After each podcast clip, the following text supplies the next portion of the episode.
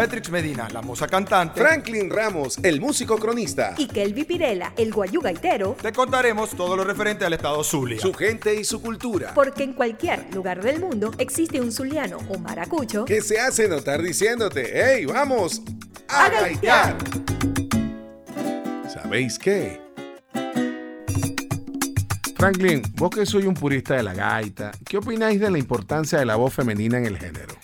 Para que sepáis que la voz femenina tiene una particularidad tan necesaria para la gaita como cualquier otro instrumento, compadre. Tanto como el cuatro y la tambora. Para que sepáis.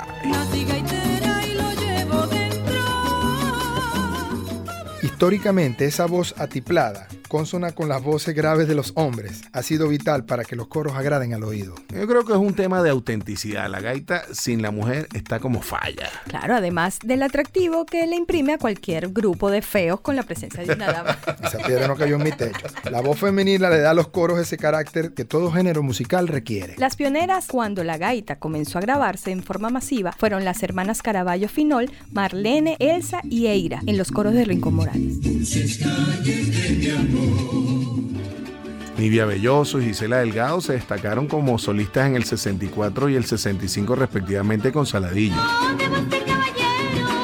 Mientras Lila Morillo hacía lo propio en Rincón Morales. ¡Ay, Luisito mi lucero! Yo sí me siento dichosa. Esta alegría retosa cuando te digo te Y de Yanira Manuel con los compadres del éxito.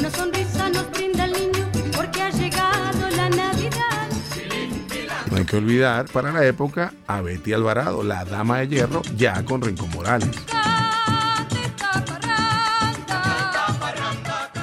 Cuando se habla de la mujer en la gaita, hay que decir que los 70 fueron inaugurados con Elsa Ávila, cantando el promocional de Saladillo llamado Los Chupamedias. Ellos se las saben todas y Ese tema dio además el nombre a esa producción musical. Raiza Portillo en el 69 impuso La Bella del Tamunangue con Santanita.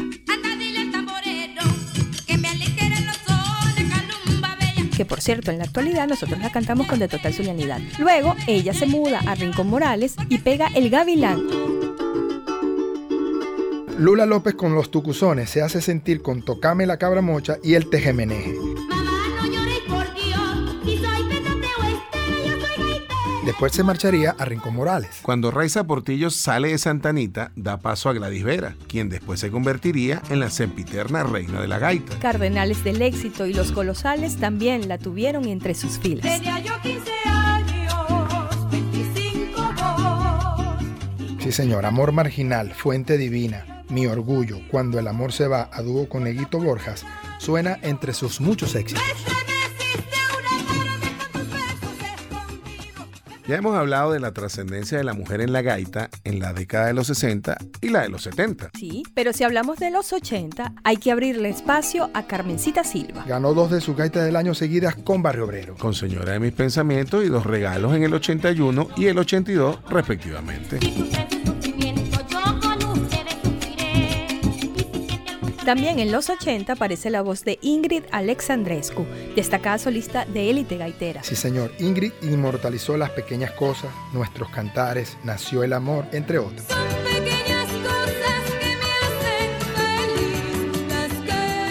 Ya en los 90, Yumaira González de Coquimba y Everán Áñez con Tucuzones se vistieron de protagonistas.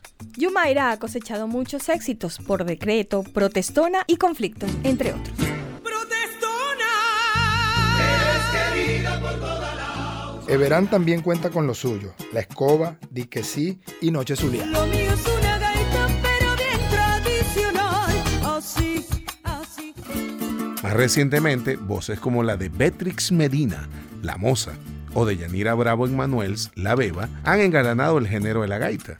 La Beba Bravo, hija de Deyanira Manuel, heredó su talento y sabor. La Bajada de la Virgen, Mi Gaitón, que también grabara su mamá, se cuentan entre los éxitos de su carrera.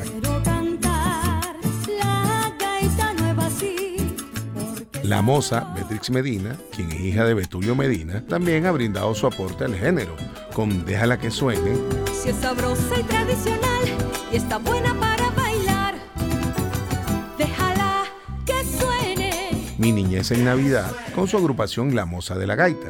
Actualmente Beatrix forma parte del tren delantero de De Total Zulianidad. Con mucho sabor,